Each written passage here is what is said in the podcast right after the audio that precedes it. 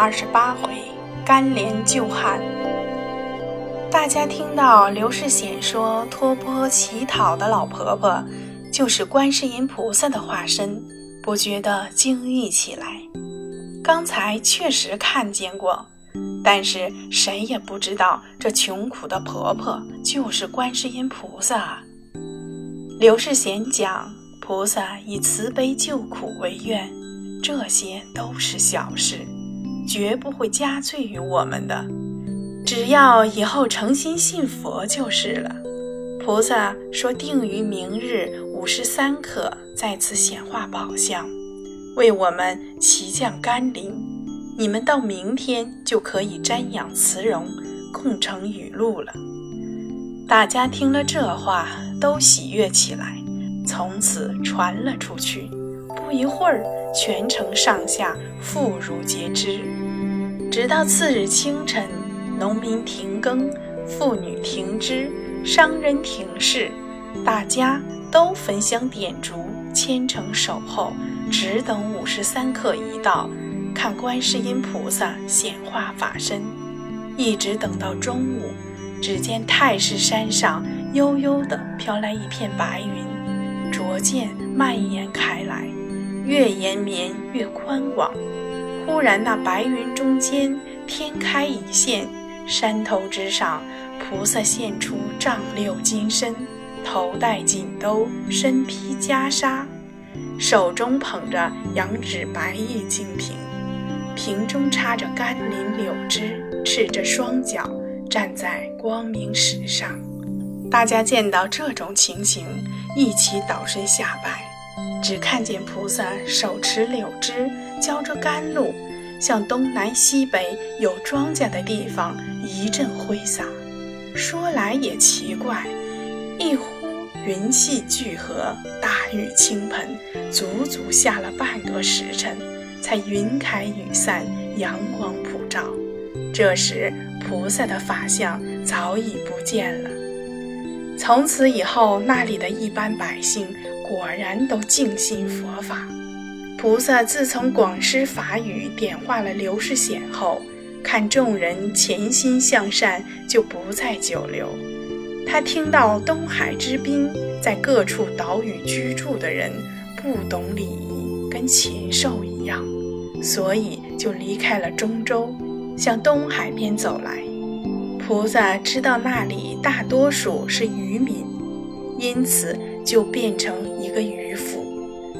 挽着钗髻，穿着蓝布裙袄，仍然赤着双脚。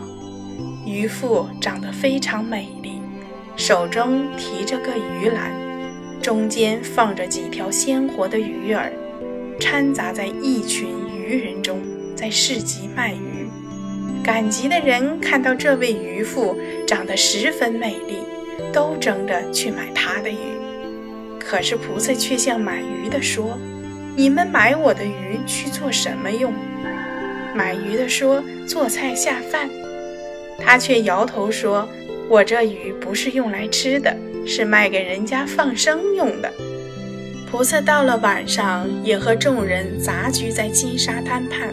第二天，仍旧提着篮子到市场去，可是依然找不到买主。这样一连几天，就惊动了一位有心人。此人姓马，大家因为他是个卖鱼郎，所以都叫他马郎。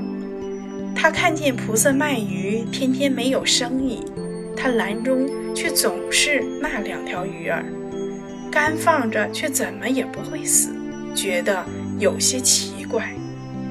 金沙滩上的许多渔民对这位美丽的卖鱼女子都生了爱慕之心。不久。就有许多人来向他说亲，争着要娶她为妻，一共有二十余人，马郎也是其中的一个。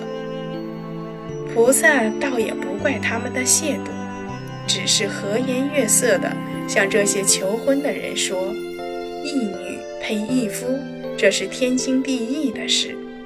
如今只有一个办法，我会教人诵经。”就拿这个做标准，由我将普门品口授给你们。凡是在一天之内背得熟的，我就嫁给他。大家就请他教授，由菩萨一句一句地背诵出来。学诵经的人都专心一致，一夜功夫，其中能够背诵的只有半数，那一半背诵不出来的，只好绝望地离开。那留下的一半又争着要娶她，几乎就要动武。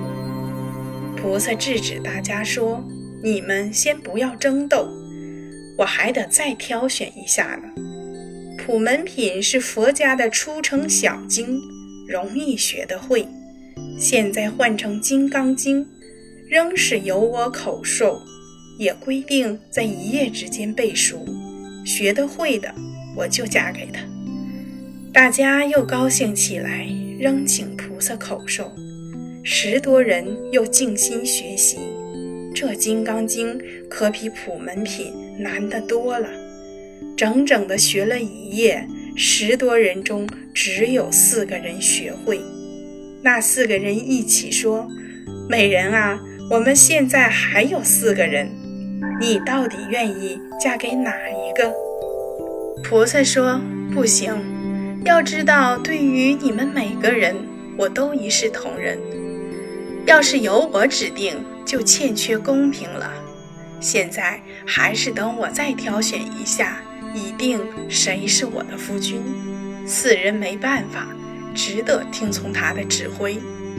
菩萨笑着说：“我这部经是佛家的大乘宝藏，名叫《法华经》。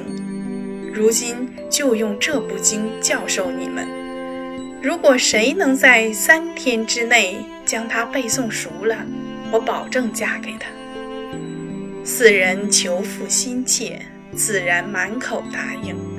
于是菩萨一句一句的教诵，转眼间三天过去了，能够背诵的却只有马郎一个人，其余的三个懊丧的离开了。菩萨吩咐马郎先回去准备成婚。等到嫁入马家之后，菩萨使了一个小小的神通，在新房里无病无灾的死了，并且皮肉立刻腐烂。马郎白欢喜了一场，但也没有办法，就将尸体埋了。大家听了这件事，反而为自己庆幸，把以前的懊丧情绪。全都抛向九霄云外，马郎也从此发誓不娶，一有空就把菩萨教他的三部经文念诵消遣。菩萨自从脱身离去后，过了几个月，见马郎悟性已开，便化身为一个和尚，前去找马郎，与他谈论佛法，然后问起他娶妻的事情。马郎便一五一十地告诉他。菩萨说：“你可知道那美女究竟是谁吗？她是南海普陀罗切山观世音菩萨，特特地来这里显化度化你的。你如果不信，可去将她的坟墓刨开，验一验她的尸骨，就知道了。”马郎真的带了一把铲子来到坟前。扒开来一看，大为惊喜。